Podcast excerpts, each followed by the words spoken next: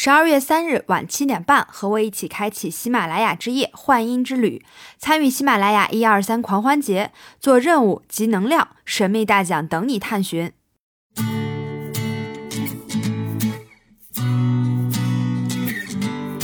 直播间是《职业奇妙物语》下一档做职业访谈、聊职场热点、职场趣闻的栏目。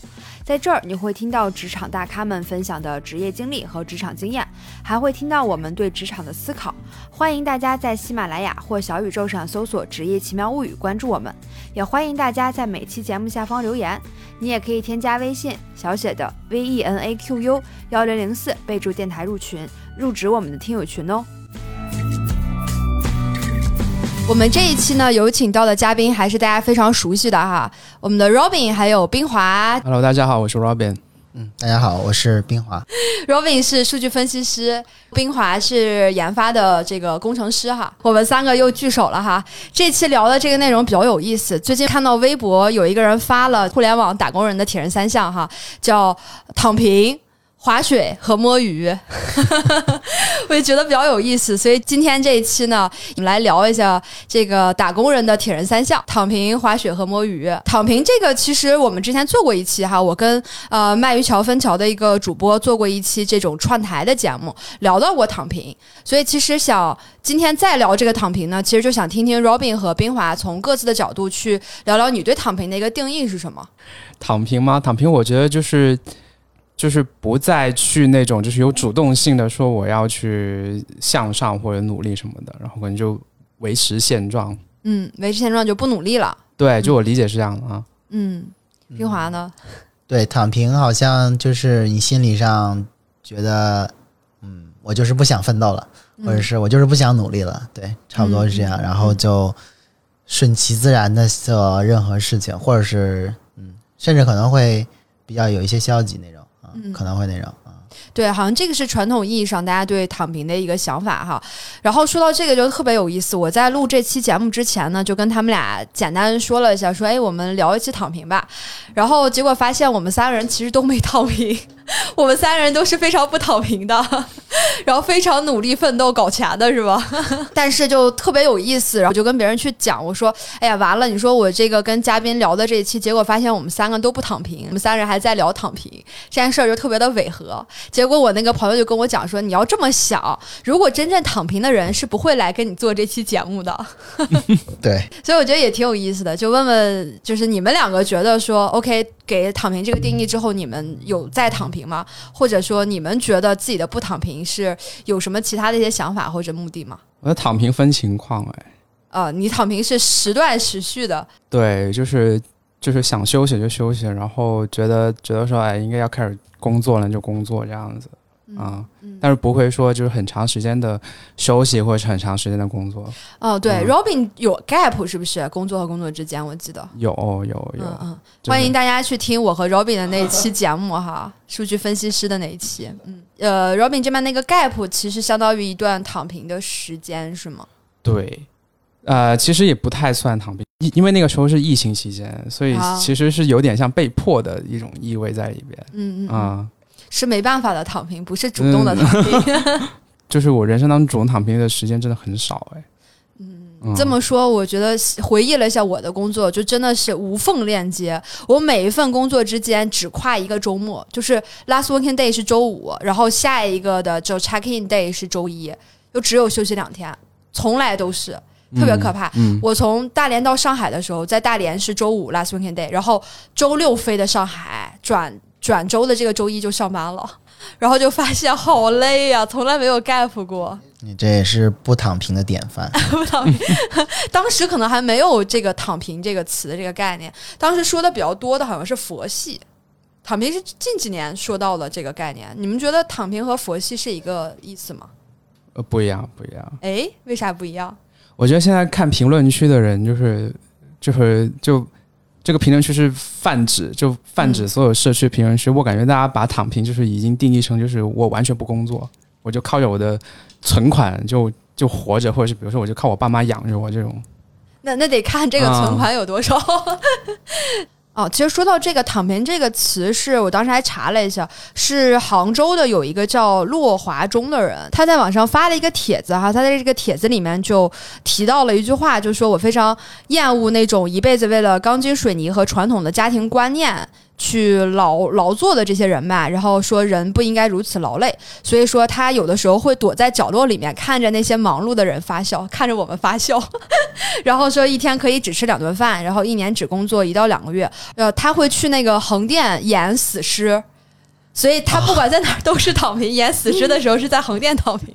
就是如果躺平是来源于死尸的话，那我觉得就更加能。就是就是就是那个心态解释为什么大家会认为躺平就是不不工作，然后就啥也不做。那佛系可能就是就是对于就是更平和，对，就是可能对于就跟自己不关的事，呃，就不相关事情就就不太管，对，不太管了，不闻不问的一个状态吧。其实我觉得刚才 Robin 说的很对，就是躺平更加是就是就是说不想彻底不想工作，但是佛系可能是你。面去面对生活或者工作中的这个纷争和一些冲突的时候，你的心态对会更加的平和。其实我觉得其实挺挺高级，或者说是一种很很不错的一种生活态度。嗯，佛系是吧？对，但是躺平可能会更消极一点，他会对是一种借口了。对对对，嗯嗯对。哎，所以冰华有躺平的经历吗？呃，我我算是一可能算是有。呃，被动躺平，我我我是怎么被动？因为我记你刚刚跟 Robin 聊有过 gap，其实我也是有 gap 的，而且我的 gap 可能比大家在座的人都要长很久很久。对对对，对，嗯，但是这个 gap 这个工这个中间，我倒不是说我不想去工作，其实我是想去工作，只是受限于找不到工作，所以说是有一种有一种被动躺平的那种。对对，其实但是这个过程其实也不是那么的心理上。其实不是佛系，对，但是但是它是一种嗯，始终处在一个拖延症的这个过程中，所以就有点被动躺平。所以你 gap 了多长时间？嗯，有个五六年吧，可以这么说。哇，是在美国的时候是不是？对对对对。啊，那确实没办法是被动躺平，因为那边本身就作为中国人在那边找工作就很难。是是的。所以，但是你你我知道你那期间不是做过很多好玩的事儿吗？所以也不算完全躺平了。没有，没有做什么，没有做任何意义上的好玩的事儿，可能也是嗯，最近几年才能才进入到一个就是彻底不躺平，彻底一个很当然。大家会说一种很卷的那种状态，嗯，对 对对，物极必反，物极必反，因为因为没办法要还房贷，是 是，就没法逃，会有会有更多的责任在身上，对。对，这个过程就是对，所以就会，而且心态上也会非常的积极，就是会会有有时候会有比较油腻的去劝说这种，呃，躺平的这种这种人，或者是遇到起来，对，会去鼓励他们说，对我曾经也这样过，但是你可以有。别的方，你可以看一看，有有别的一些选择，或者是别的事情可以去做，去让自己或者是让身边的人会更好。这样心态上，对，其实心态很重要。挺有意思的，我还真不知道那个冰华的职业发展的经历啊、故事啊。五六年算很长很长，对啊，很长很长。我可以单开一集哈，就是黑寡妇不都出独立电影了吗？我可以单开一集跟冰华去聊一下哈。啊，行，到时候大家可以关注一下，持续关注我们的这个职业奇妙物语电台。我们以后跟冰华做一期啊，让他聊聊他五六年的这个 gap 是怎么过来的。好，所以刚才冰华聊到了说躺平和内卷。所以，那你们觉得“躺平”是内卷的反义词吗？是的，嗯嗯，差不多，对，嗯，对对。其实，嗯，说到这个，他俩是反义词吧？我有的时候有一种感觉哈，就拿我自己来说，我在我上一期躺平的时候也举了一个例子，就是我们公司每次上班，我不知道你们公司会不会那种大家就真的打扮的很漂亮。然后我觉得冰华那还好吧，是不是研发团队没有那么？嗯，我嗯是现就是从现象上可以看到，就是研发可能更加不注重这个，但是其实这并不代表你在职场上你不应该这样。我我是这么认为的，我可能比较卷一点。嗯，真的是，就是你别人都穿红红色的格子衬衫，你得穿个白的，是吧？就是相由心生嘛，就是确实你的那个面貌啊，或者是确实是由你的这个心态决定的。就是如果你想给大家展现一种更职业或者是更可靠的这种合作伙伴的形象，嗯，你可能需要去注意一下这些方面的东西。但是，对，是这样，我是这么回事。哦所以你绝对不是那种穿拖鞋去上班的工程师小哥哥。呃，看看情况，就是如果说要开会或者是跟不同的人打交道的时候，可能不会这样。但是如果是在工位或者是会有对，可能会会比较舒适一点。好，Robin，你们那儿呢？你说呢？我是那一我是那一排里面最帅的，最帅的里面唯一一个黄头发的人。那这个我觉得还好，这个我觉得还还好，这其实是会会很有活力，就是你你跟很有活力的同事一起工作，你自己也会充满活力那种。他不会卷吗？就我看到他，他染了一个黄头发，那我要染一个什么棕色的，就更好看呀。反正我觉得我们公我们公司真的是，这也算卷吗？我觉得这算卷呀。就是你看，比如说我们公司哈，就是尤尤其是因为女生嘛，看到其他的同事都穿的漂漂亮亮的，然后每天都化全妆哦，全妆指的是那种睫毛都要画哦，就那种的。然后我就觉得天呐，那我是不是也要这样子去上班啊？但是我对这样的人其实不太喜欢，就是就这样的女生，因为我觉得就是你上班应该把主要精力放在工作，没错。而不是嗯，而不是每天想着我要化怎么样的妆上来，除非除非我们在的是一个模特公司或者什么经纪公哎司是的对如果不是这种类型的话，我觉得没有必要这样做。对对对，你说的特别好，所以我就 我终于知道你为什么喜欢我了，喜欢跟我来录节目，因为我就不是这样的女生。后来我就躺平了，但是我的躺平是什么呢？就是我就可以穿很舒服，我想穿什么就穿什么。对对对对我就不在乎了。其实这也算就是刚才说到的佛系嘛，这种躺平算是一种自我和解了。其实看怎么去定义这个躺平吧。如果是这种网络上的对躺平那种定义，就只是说不努力了，那是一方面；还有另外一方面，可能更广意义上说的就是一种自我和解嘛。嗯，因为本来咱们想努力成为一个普通人已经非常难了，是，所以躺平聊的差不多了哈，我们接下来聊划水。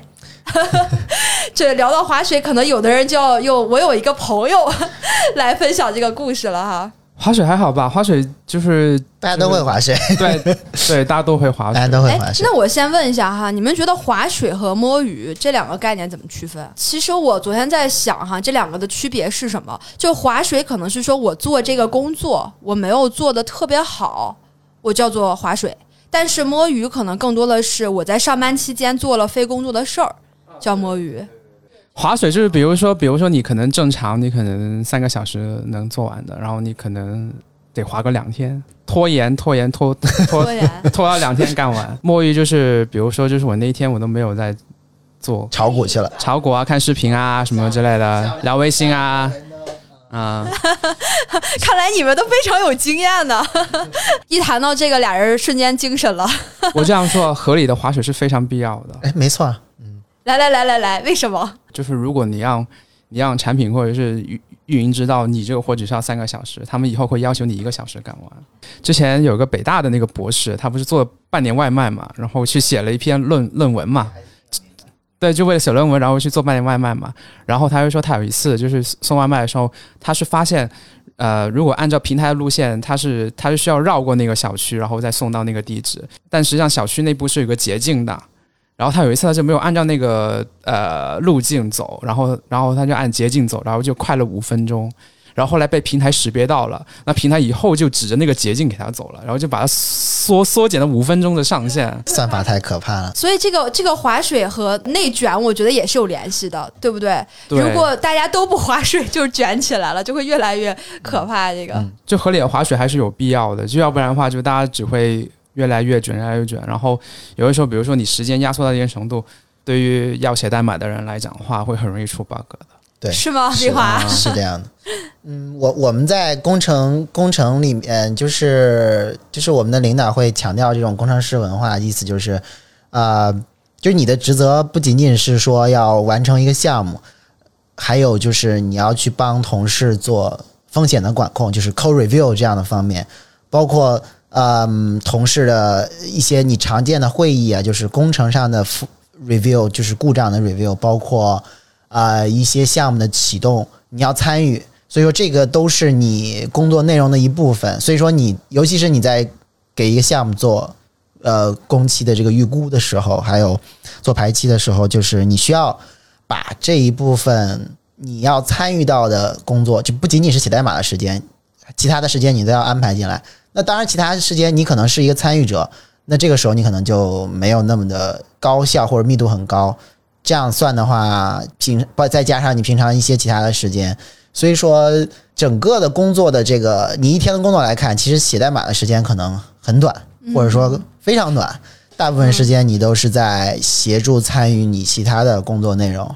但其实我觉得这个还好啦，就嗯也不仅仅是说你其他时间都在划水，而是你做了其他的工作嘛。对，但是它密度可能就没有那么高，所以看起来就有点像，哎，你这个工作我我要我写，可能哎三个小时写完，但是你为什么写了两天？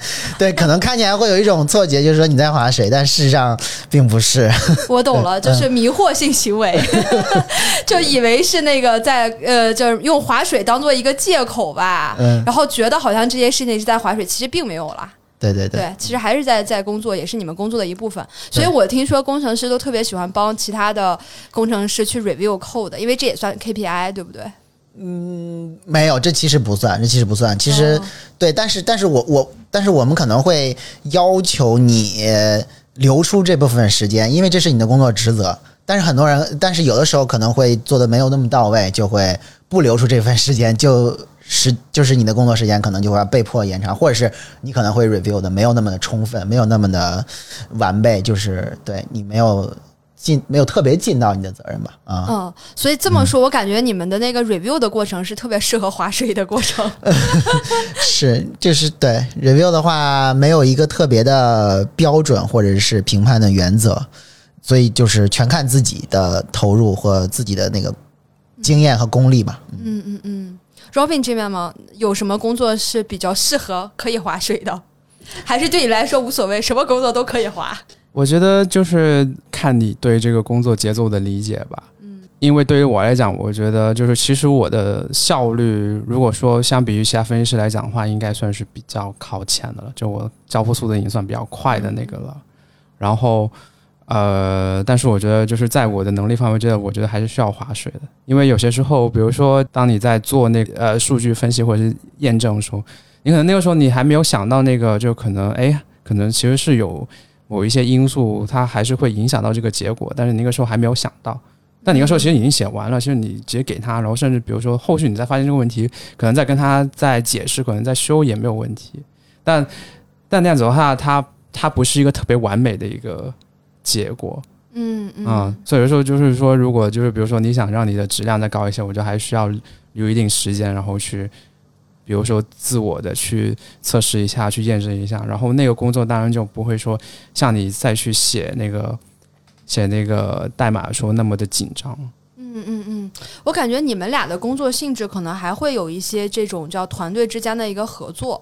或者说，就是比如说一条流水线嘛，你们这个自己的这个活做不完，可能会影响下一个这个团队的一些工作什么的。那但我这边可能不太一样哈，因为我这边中国去就只我自己，而且我是做培训的嘛，所以不太会说有这种我的这个工作做不完会影响下一个啊，顶多就是也也没有什么影响了。比如说我的培训期排在这一天到这一天，那我肯定到时候去上培训就好了，或者要完成一个培训的课件是哪一天交，这些东西是我的一个工作节奏哈。所以提到这个的话，其实我觉得我的划水，我划不划水这些活儿也都是我自己做，因为只有我一个人在中国嘛。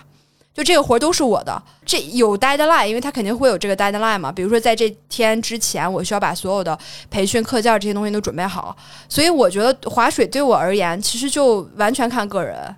就只要是我工作的总量是一样的，在规定的时间内我能做完就好了，倒不一定说是我做这个工作我要不要划水，因为我的划水不是帮，就是让我减轻工作量的，因为我工作量总量是在那儿的，不会减少。所以说你是会有一个明确的一个 deadline，有一个明确的交付日期。对对对，我们有一些，我们其实大部分的项目不存在，哦，是吗？对我们不存在一个明确的交付日期，有一部分是啊，有一部分比较紧急的，但是大部分时候没有明确的交付日期，所以说整个这个嗯工期的这个安排和预估，完全取决于你的经验程度和你的功力。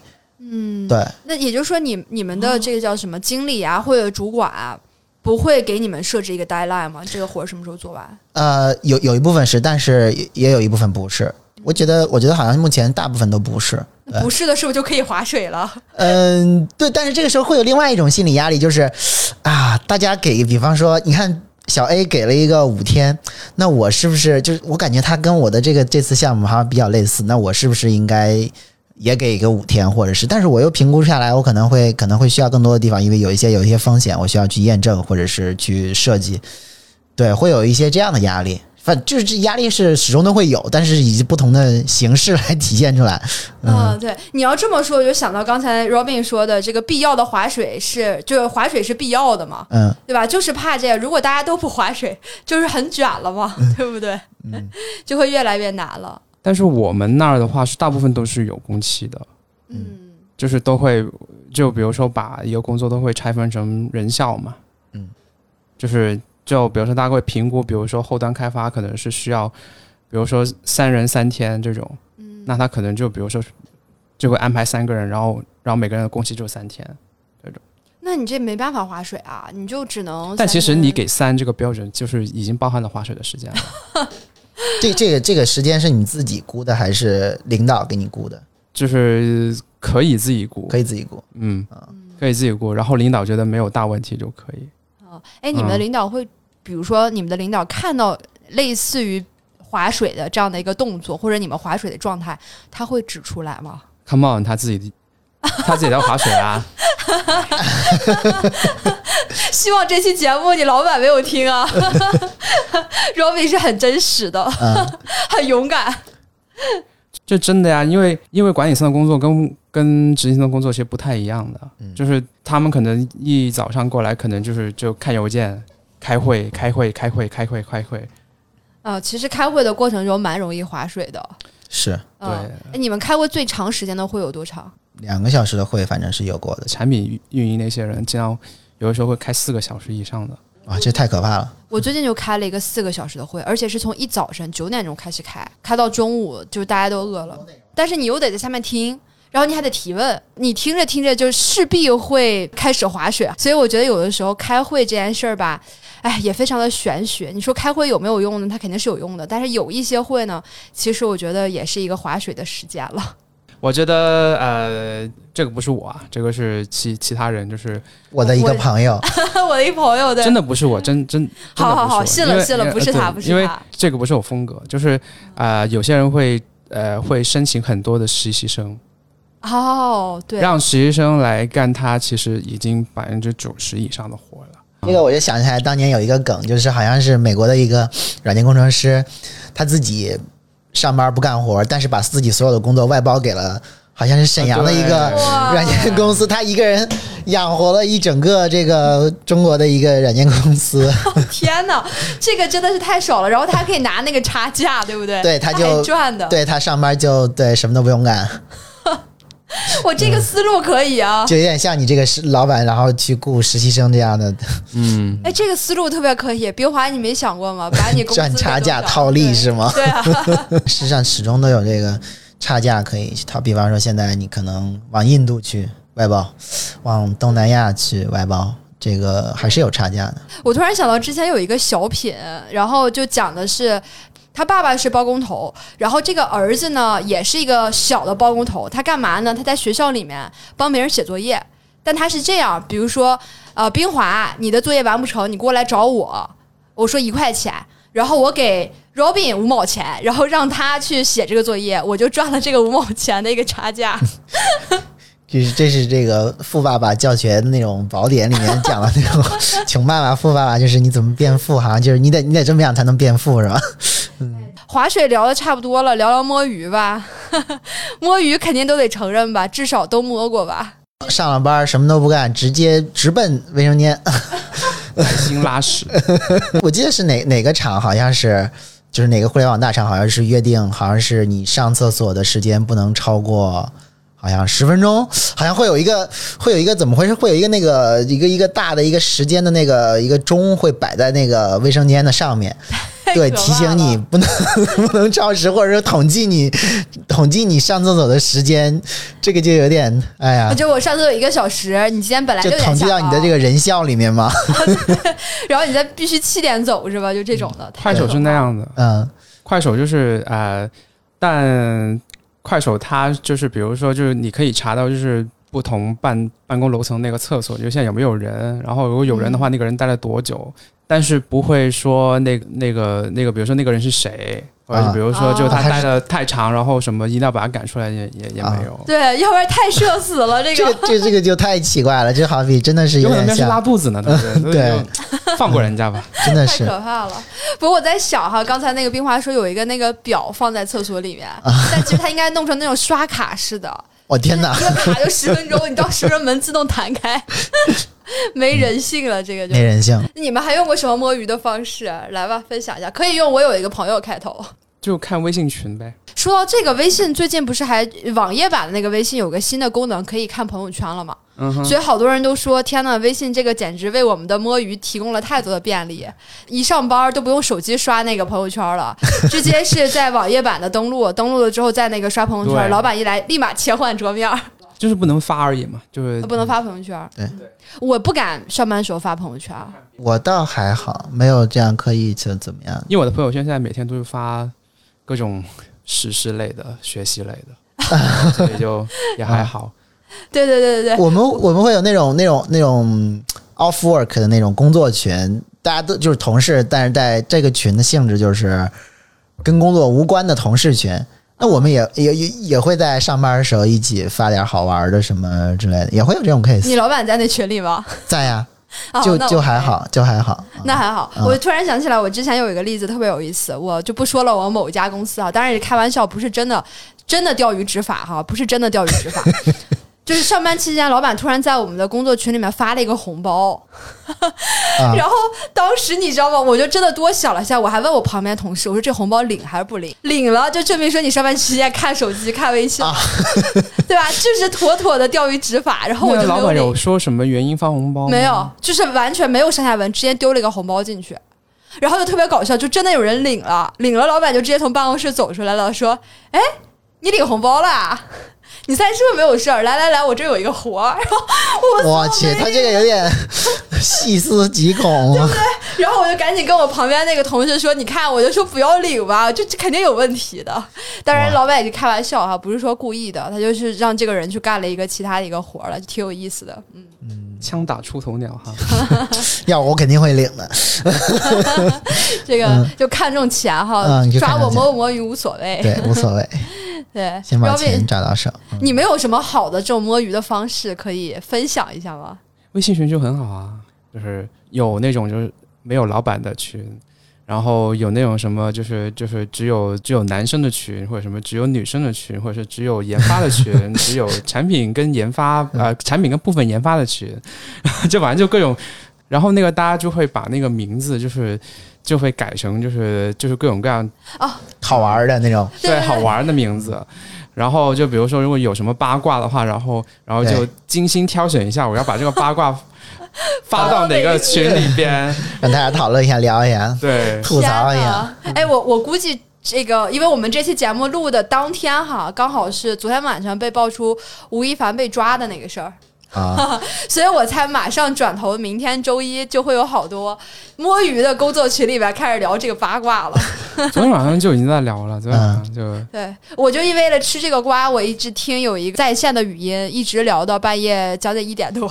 我天哪！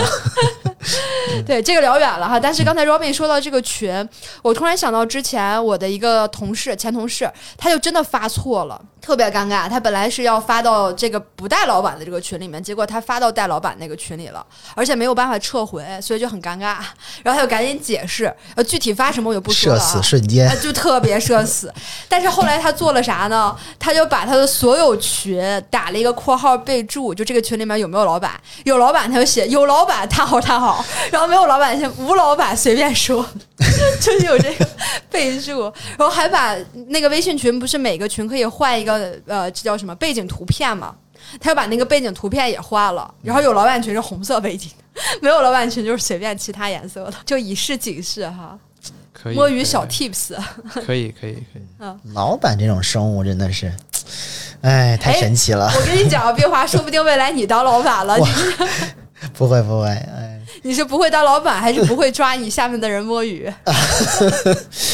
我是觉得，嗯，你你你你会刻意的说挑选，就是就会对你会有两个群，一个是有老板的群，你会有一个不是老板的群。那你你你心里是你心理活动会是怎么样的？就是哎，有些话我就是不能在老板面前说，会有会有这样的想法。你就这么问你，你朋友圈屏蔽同事吗？你分组？我不我不分组，没有分组。我没没有分组，Robin 呢？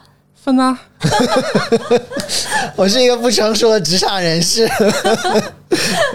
我的分组都是排列组合的，就是啊啊，排还排列组合呢？哎，那我很好奇，我在你哪个分组里？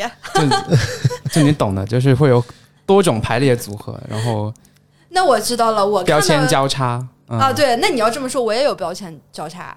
就我当然不是就一个人肯定会有好几个标标签，在我这儿。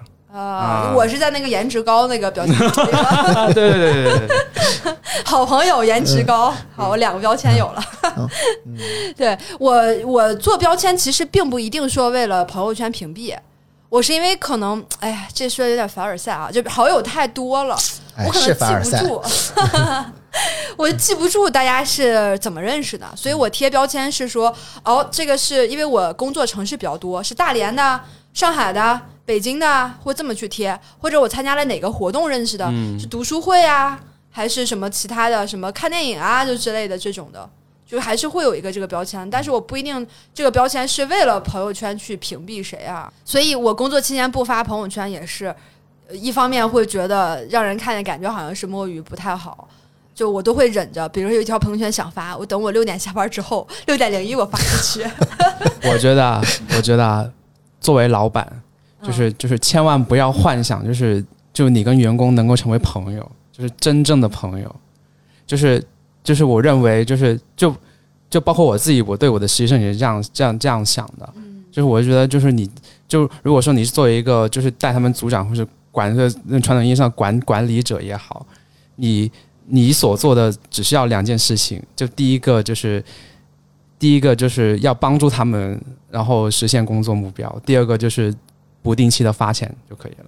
哇，我觉得 Robin 看得很透彻，Robin 对是个好。除此以外，另外的其他事儿，就比如说，哎，我觉得我跟能跟能跟这个人是共同兴趣爱好，然后说就每天什么都要去吃饭啊，就吃饭也一起啊，什么打球也一起啊，什么那些就嗯，不要不不，太可能，不需要。不需要。有可能你是这么想的，你下级还不一定愿意跟你一起呢，总会觉得有 数。对对对对，因为毕竟那个阶级是摆在那儿的，所以 用到了阶级了，突然，我们不是现在都倡导扁平化管理吗？没有阶级概念啊，我们公司都是那种大开间儿，没有小的领导的办公室。现在好像互联网公司都这么做吧？你你们俩公司呢？是我们我们有一个超大的工区，对，嗯嗯嗯。大家都是 CEO 才会有办公室啊。我们 CEO 不在这面，所以我也不知道 CEO 有没有办公室。但我之前在传统行业的时候，我们是会有这个经理级别的人、总监级别的人是有单独的办公室的，所以那个时候其实你心里就会不自然的有这样的一个感觉。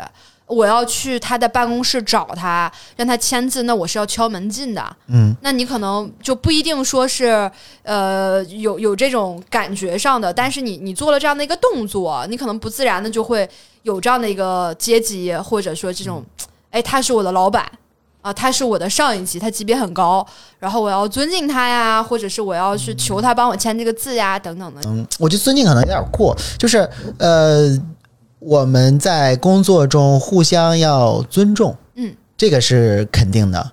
然后就是除此之外，跟任何人的关系都是合作合作合，作合作，合作，就是我们是来干什么的？我们是来合作搞钱的。对，对，所以我我我，因为我是我记得我是也是看了一个帖子，就是说好像是这个人跑到那个华尔街去求职，然后嗯，就是就就是求职的时候，这个老板就跟他说说欢迎来一起搞钱。嗯，我我觉得这个态度就很真实，也很接地气，就是对我们不就是合作来搞钱吗？对对对，那么我们第一合作，第二搞钱就行了。啊，就是其他的，就我可能在工作中也是秉持这种概念。我跟领导的关系就是，我跟你是合作，我我其实没想那么多，嗯，对对哎你看你说到这个，我突然想到刚才讲躺平啊，有一句话是这么说的：只要我不努力，老板就过不上他想要的生活。有这么一说法啊？对啊，对啊，那肯定是。是对，但其实哈，就聊到我们那个职业生涯咨询中会说到了一个词，就很现实嘛。尤尤其是在很多可能刚刚入职或刚刚步入职场的这些呃大学生们的一个想法，可能就会想的比较多。哎，我来职场是学习呀，或者怎么怎么样。你看我们三个人叫什么职场老油条，也不能说这么这么说哈，就职场就工作了几年的有职场经验的人，大家都认认清了这个本质，就是职场的本质是什么？就是价值交换嘛。嗯我提供我的这种业务的技能，我的能力去交换我想要到呃拿到的这个报酬。所以刚才冰华说那个，我其实很认可哈，就是合作一起去搞钱这件事情，大家都能实现自己的价值。其实这个你说现实，但它确实是这么回事儿。这个职场的运作的规律就在这儿嘛。那我问一个比较尖锐的问题哈，你看你们俩都提到了可以在群里面聊天呀什么的，那你聊天就肯定我是拿手机聊还是电脑聊？都有吧？都有，这肯定都有。那嗯假如说你拿电脑聊，你怕不怕你的同事或者你的老板从后面走过去看到你的电脑屏幕在聊天的那个界面？我可能工作前两年的时候会害怕，现在我一点都不害怕。有这个有这个资本了是吧？我哎，我就摸鱼了，你能把我咋地？我工作能力就是强，是吧？也不是，就是就是还是我刚才说，就是合作嘛，就是，嗯、我觉得你应该信任我吧。就是就算我是在摸鱼，但是这并不代表我没有在工作。上升到学习了。虽然我在摸鱼，但是这也是我的工作。自对对自，信一点。嗯其实其实你换位思考，如果假设你路过同事的同事的工位，嗯，你能够看得清楚他到底看的是啥吗？你是从这个物理角度上说明了这个问题啊。就是就就当我这样想的时候，我就我我我说哦，明白，因为我自己去经过别人的工位的时候，我也不会去仔细看他到底那个屏幕上面到底是、嗯是聊天界面呢，还是还是在还是什么公司页面呢，还是在敲代码呢？什么其实都、哎，你你要这么说，我真的说啊，我这这个真的是我有一个朋友，因为等会儿说这故事就知道了，不是我能干出来的哈。他是干嘛呢？他特别喜欢玩桌游，哎，这么一说好像知道是谁了。他之前呃跟我讲过，说他那个玩桌游是演练一个什么兵棋之类的，他会拿桌面的那个图标去摆，就是左边的可能是一个阵营，右边的是一个阵营，拿这个图标去进行一个演练。然后为什么这么做呢？就是他怕他的老板从后面看到他的那个桌面会有一些什么比较奇怪的这种举动，就摸鱼的举动嘛，所以他这么摆。然后他老板还真问过他，他说：“你这桌面怎么这么乱啊？你能不能好好排一排你的图标？”但其实他心里面就嘿嘿一笑，说：“我正在演练我的棋盘呢。还有个方法，还有个方法可以去淘宝买那个防窥贴。”啊 啊，我这个高级了，这个技术层面摸鱼。你要说起来这个，我觉得好像有点过。我经常看到会有同事直接摆一个 iPad，比方说在放一个电视剧，然后这边是工作的电脑，然后左边是 iPad 在放电视剧，或者在放一个什么比赛什么之类的。啊我觉得好像挺挺就是挺容易看到的这种比较。明显了啊对就是他真的不怕，然后他也不怕你们的一个可能这是他的工作习惯，就是对他可以，或者是他可能在听一个郭德纲的相声都有可能，你完全都不知道。哦，哎，要这么说哈，其实我个人对工作的一个想法，或者是我的工作习惯，其实我也会跟我老板聊，就这件事儿，我能保质保量的在待案之前我交给你，你不用管我用了什么样的时间，我哪怕我今天心情不好，我上班摸鱼了，但是我下班加班给你干。只要我能把这活干出来了，我产出是 OK 的。那你这不就卷了吗？那别人都准时下班，然后你下班在那 干，不不，回家干，回家干，回家干。啊，对。然后我们公司特别有意思，前两天也是，呃，我有的同事是七点下班，有的同事是六点下班，那个上班时间不太一样嘛。但是基本上待到了七点以后，甚至七点半以后，我们公司基本上没什么人了。我们之间的卷在于什么呢？就是人家都七点半下班了，为什么你还在这儿？你会有这样的 peer pressure，大家都是说你赶紧下班啊，你为什么不走？就会觉得，哎，你是不是在这儿搞事情？你下了，你你明明到了下班点儿，你还不离开，就搞得大家都我我是那种想偷东西？我是那种不，我是那种不离开的，我是那个捡的。那你同事呢？我我要我我考虑不了那么多。啊，就你不管，无所谓，反正我自己要做自己的事情，我就不下班，我就在这儿做。对我可能就是，但是我会早走，有时候我会晚走，有时候我会早走，就是嗯其实你不要去考虑别人嘛，我是觉得就是任何一个人都不要去想别人怎么样，就你只要想自己的目标和自己想要做的事情就 OK 了。比方说，我今天就是想早点出去去酒吧喝酒，或者是怎么样，那你就早点走啊，无所谓啊，只要是你的工作到时候能按时交付就好了。对对对，嗯我的想法跟你的一样，对对对就是你不要管这个过程中我做了什么，只要这个活儿我做的非常 OK 就可以了。嗯，Robin 呢？我觉得摸鱼金牌今天肯定是你的，我和冰华只能得铜牌，连银牌都上不了。是吗？我这，但我一般都是比较早走的那个，我基本上。嗯，啊、一方面是因为我家的确离现在上班的地方比较远，我每次回去都一个小时多多多一点，所以我一般都会选择早走。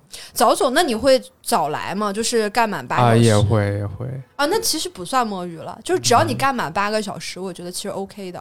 因为其实我可能对于工作的话，其实我会喜欢相对安静的环境，所以其实我会比较习惯于就是就是相对比较少人的时候。所以比如说我早来的时候，其实我早来的时候，呃，相对于大家正常是十点半可能才会陆陆续续的来。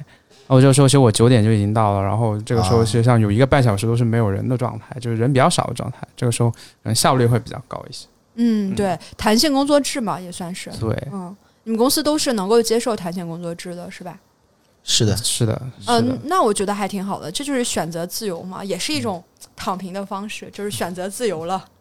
对，就是就是也不需要太在意说，就是到底人家几点下班什么的，或者是比如说，因为有的时候大家如果下班时间不太一致的时候，你会发现可能有些人会很晚的时候还还还会来找你，但是这个时候可能就会你看你具体的公司文化怎么样，因为我之前的确经历过，有一些公司的文化是。